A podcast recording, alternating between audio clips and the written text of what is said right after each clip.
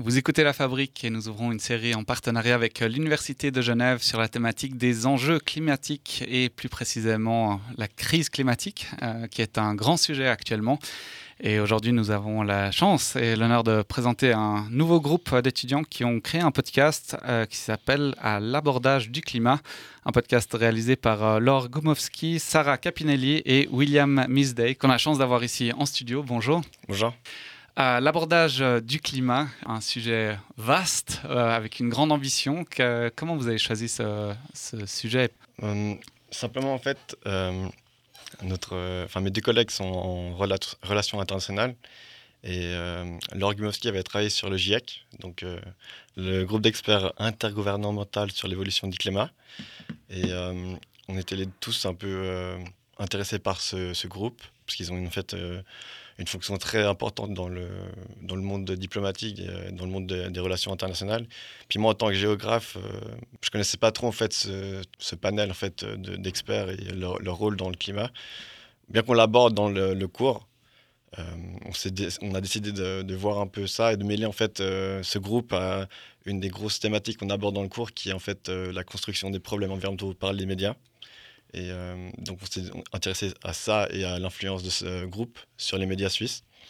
Et de là, on, a trouvé en fait euh, une journaliste, Aurélie Coulon, qui travaille pour la RTS, qui a pu nous répondre à, nos questions.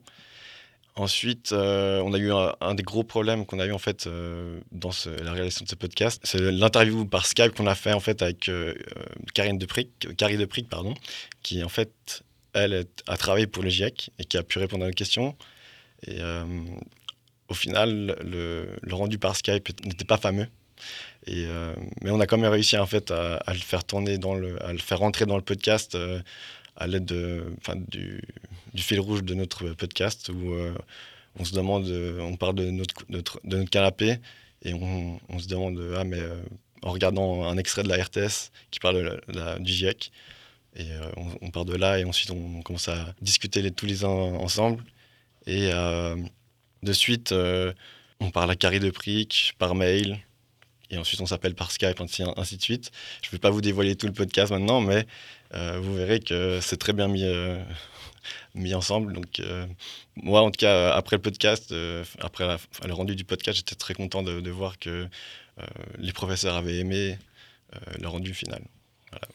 Dans le cadre de ce podcast, vous avez eu l'occasion d'interviewer des personnes influentes justement dans ce domaine. Est-ce que votre point de vue sur la crise climatique et les médias a changé avec ces groupes de pression dont le GIEC en fait partie? Euh, Je pense pas qu'elle euh, a changé, mais je pense que j'ai pu en fait euh, approfondir mes connaissances sur le thème et sur euh, en fait comment les différentes les différents mécanismes qui sont derrière en fait les médias, comment est-ce qu'ils et toutes les articulations qu'il y a autour avec le GIEC, par exemple. Est-ce que vous pouvez citer un exemple? Euh, Je ne me rendais pas du tout compte du travail qu'il fallait pour les journalistes scientifiques comme Aurélie Coulon, qui en fait euh, doivent lire euh, le rapport du GIEC qui fait plus de 400 pages et le vulgariser en fait pour un grand public. Est-ce que vous avez également été confronté à ce genre de, de problématique? Bah, Oui, en fait, un des grands buts de ce podcast, comme l'a dit euh, Raphaël Pieroni, c'est en fait de vulgariser une information.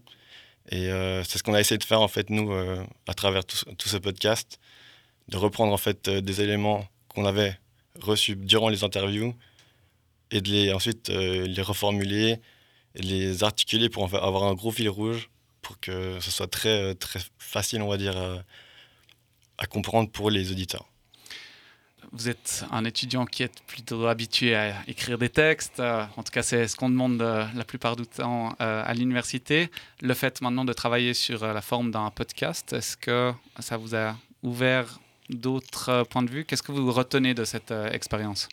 Moi, honnêtement, ça m'a plu parce que, comme vous le dites, en fait, on est très encadré, on est très habitué en fait à, à, écrire, écrire, écrire dans le monde académique.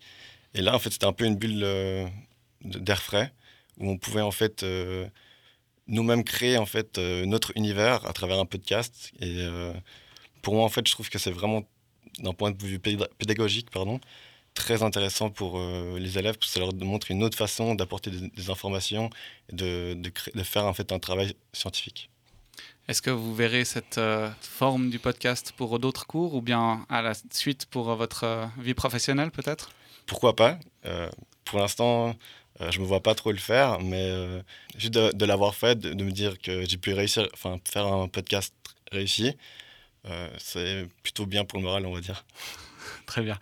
Merci beaucoup, euh, William Misday. On se réjouit de découvrir votre podcast à l'abordage du climat, un podcast réalisé avec euh, Laure Gumowski et Sarah Chapinelli. Merci beaucoup. Merci beaucoup. Et si elle continue à dégrader les sols, c'est le constat dressé par les experts de l'ONU sur le climat, le GIEC, dans le rapport qu'il publie aujourd'hui. Il propose des pistes pour concilier sécurité alimentaire et protection du climat. Aurélie Coulon et Estelle Braconnier les activités humaines, attends, attends, attends. les continents. C'est quoi GIEC et pourquoi la RTS en parle?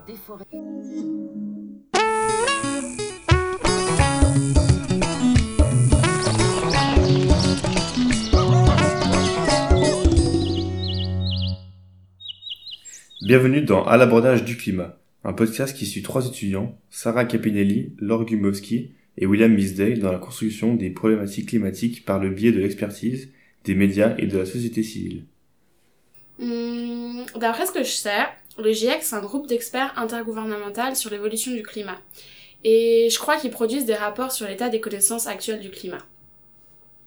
L'année passée, j'ai eu un cours euh, de politique internationale de l'environnement et j'avais ma doctorante, Carrie Depric, qui a fait sa thèse sur les pratiques et le fonctionnement interne du GIEC. Peut-être qu'on pourrait l'interroger et elle pourrait nous en dire plus?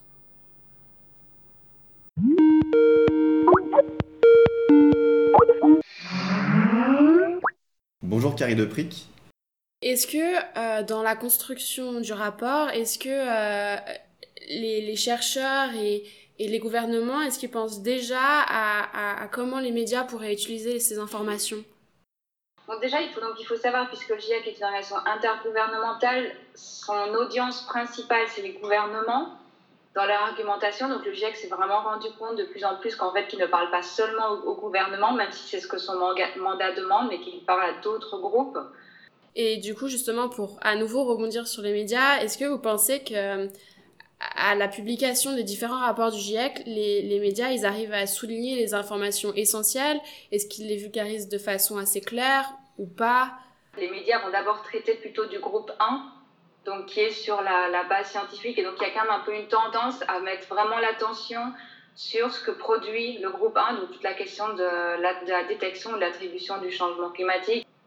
Et euh, à l'heure actuelle, on a, comme vous l'avez dit au début, il y, a Greta Thunberg qui est une grosse tête euh, du changement climatique, la marche des jeunes pour le climat, en tout cas beaucoup qui se fait en Suisse. Est-ce que vous pensez que ça a presque plus un impact sur l'opinion publique et, et, les jeunes ou moins jeune que, que le rapport du GIEC qui, peut, qui est euh, vulgarisé à travers les médias? Un peu, étant donné qu'un rapport du GIEC est publié, il y a une certaine visibilité euh, autour du changement climatique. Donc ces groupes peuvent utiliser les, euh, la publication des rapports pour mobiliser l'attention et pour, voilà, pour, pour, vraiment appeler à des des actions beaucoup plus spécifiques, ce que le GIEC ne peut pas faire puisqu'il refuse d'être euh, cet acteur politique. Mais le GIEC a très très bien vu l'importance de soutenir ces groupes. Ok, j'ai compris que les rapports du GIEC, ils sont destinés au gouvernement, mais aussi d'autres groupes qui les utilisent. Et le rôle des médias dans tout ça, euh, j'ai toujours pas compris. Ils en font quoi des rapports? Ils en reprennent quoi? On pourrait demander à Aurélie Coulon. C'est la journaliste qui a fait le reportage du journal TV qu'on regardait tout à l'heure. Je vais lui écrire un email. C'est vrai que ça doit être difficile d'interpréter ces rapports comme ils sont écrits par des scientifiques. Bon, justement, je pense que c'est le rôle des médias de vulgariser les informations et de les rendre accessibles au public. Ah, Aurélie a répondu. On peut aller chez elle, elle nous attend. Parfait. Je prends mes clés et on y va.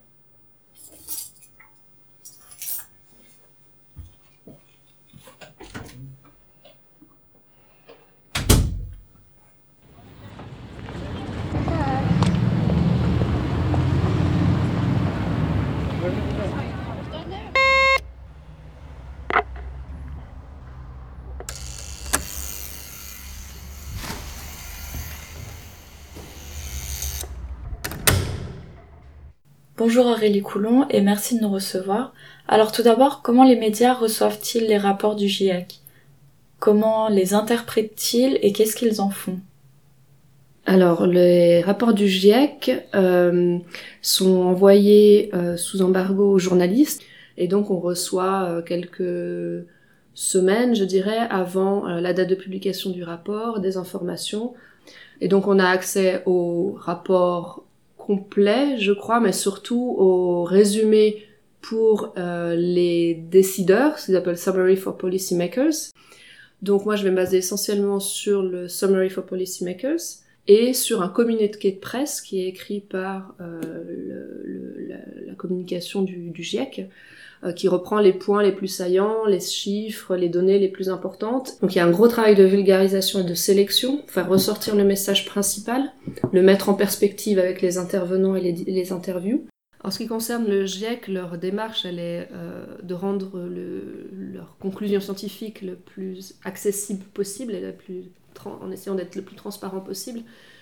Moi, je suis journaliste scientifique et c'est vrai que c'est une, euh, c'est une expertise particulière au sein des, journalistes où notre rôle est constamment de rendre compréhensible, de, rendre compte, disons, de ce qui se passe dans les, sciences, les technologies aujourd'hui pour le grand public, qui sont des domaines auxquels euh, on est indirectement confronté tout le temps. Clairement, les médias font partie du rouage de la diffusion de l'information. Enfin, l'expansion des mouvements des jeunes pour le climat, les grèves, les manifestations, tout cela a-t-il influencé, voire modifié votre public cible? Et est-ce que ces mouvements deviennent à leur tour des acteurs influents pour ces problématiques? Ce qui est euh, intéressant dans, ce mouvement-là, c'est qu'il a permis de mettre euh, un, une autre euh, population, une autre, un autre écosystème sur le devant de la scène, d'autres visages. Sur la question climatique, on avait les scientifiques qui essayaient de se faire entendre, on avait, et on a toujours hein, les, politiciens, mais il y a de la part, dans, la, dans la, la, population générale, il y avait peu, à part les, les, écologistes ou des gens qui se mobilisent par des actions euh, pro-climat, euh, il y avait euh, peu de visages de la population qui est euh, visible, autre que les scientifiques et les politiciens dans, dans, ces, dans ces dialogues et ces discussions. Et puis là, tout d'un coup, la jeunesse s'est mobilisée et ça offrait un de nouveaux visages.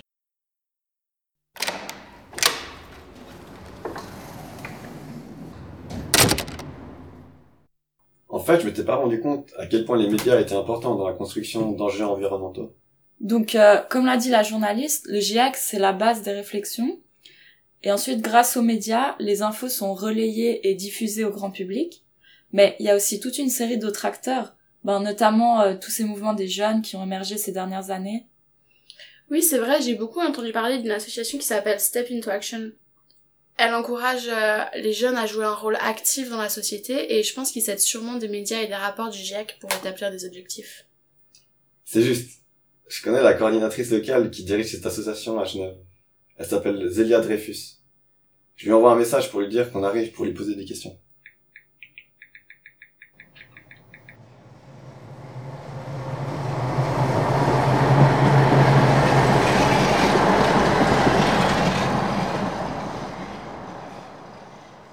Alors bonjour Zélia, vous êtes membre de Step Into Action. Vous pouvez nous expliquer un peu votre rôle au sein de cette association? Euh, Je suis au sein de Step Into Action la coordinatrice euh, locale à Genève. Et l'association Step Into Action, elle a pour but d'encourager les jeunes à, à façonner leur monde. En tant que membre de cette association, mm -hmm. Est-ce que vous pensez que le GIEC, c'est un acteur aussi influent que, par exemple, votre association ou euh, d'autres euh, mouvements sociaux? Euh, Sachant que le GIEC, il est euh, plus globalement connu, on va dire qu'il est plus influent que nous pour le moment, on espère en tout cas. Autant dans l'association que moi, on a, enfin, dans le nom du, du, projet, il y a quand même le mot action, puis du coup, euh, on a tendance à penser que, que l'action est plus, qu'on comprend mieux les, les, les, les choses, les, les, ces problématiques-là, en les vivant et en, en expérimentant euh, différents types d'engagement finalement, que, que juste en informant et en, en sensibilisant. C'est quoi son rôle dans l'association euh, Step Into Action? Ben, elle nous permet d'avoir aussi ben, de, un, certain nombre d'informations et de données pour qu'on puisse créer nos programmes et le contenu de nos programmes, puisqu'on utilise ce genre de, de données-là pour sensibiliser les jeunes. En ce qui concerne les médias, Mhm. est-ce que vous pensez qu'ils ont un rôle assez important et assez informatif sur euh, tout ce qui est la question climatique et, et- ou est-ce qu'ils devraient encore plus informer l'opinion publique? Bah, je pense qu'ils ont effectivement un rôle qui est crucial. Et après, est-ce qu'ils devraient être plus informatifs? De manière générale, on est des humains et on est influencés, puis du coup, ben, on est influencé par la manière dont euh, ben, les médias transmettent les informations.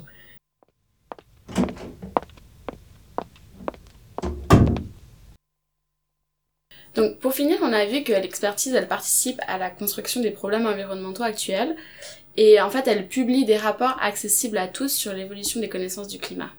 Ensuite, les médias reprennent ces données et ces rapports pour les diffuser, mais d'une manière vulgarisée, afin d'informer le grand public. Les mouvements sociaux, comme les associations locales, utilisent également les rapports du GIEC par le biais des médias. Ils s'en servent pour définir leurs propres objectifs.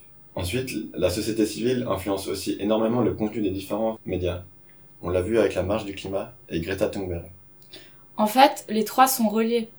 L'un n'aurait pas de sens tout seul, car tous les acteurs s'influencent mutuellement et sont importants les uns pour les autres. Cependant, ils ont aussi leurs limites. En ce qui concerne celle du GIEC, c'est qu'il ne prend pas en compte les sciences sociales et comme Carrie Deprick nous l'a dit, il y a très peu de sociologues et d'historiens. Donc le GIEC est dominé par les sciences naturelles. Le GIEC a également une vision très politique de la question du climat et traite très peu des questions de responsabilité et de justice. Il n'y a aucune conséquence si les gouvernements ne font rien car cet organisme est neutre. Concernant les limites des médias, les informations scientifiques sont très complexes et donc le message est très difficile à faire passer. De plus, étant donné que l'étude du climat et son vocabulaire sont incertains, le danger, c'est que ces mots soient repris par les climato-sceptiques pour remettre en doute ces théories. C'est vrai. Quant aux associations locales, elles ont une portée d'action réduite, puisqu'elles recrutent en fait des personnes qui sont volontaires. Elles doivent donc déjà avoir pris connaissance du problème elles-mêmes. Donc de manière générale, l'expertise participe à la construction des problèmes climatiques en publiant des rapports.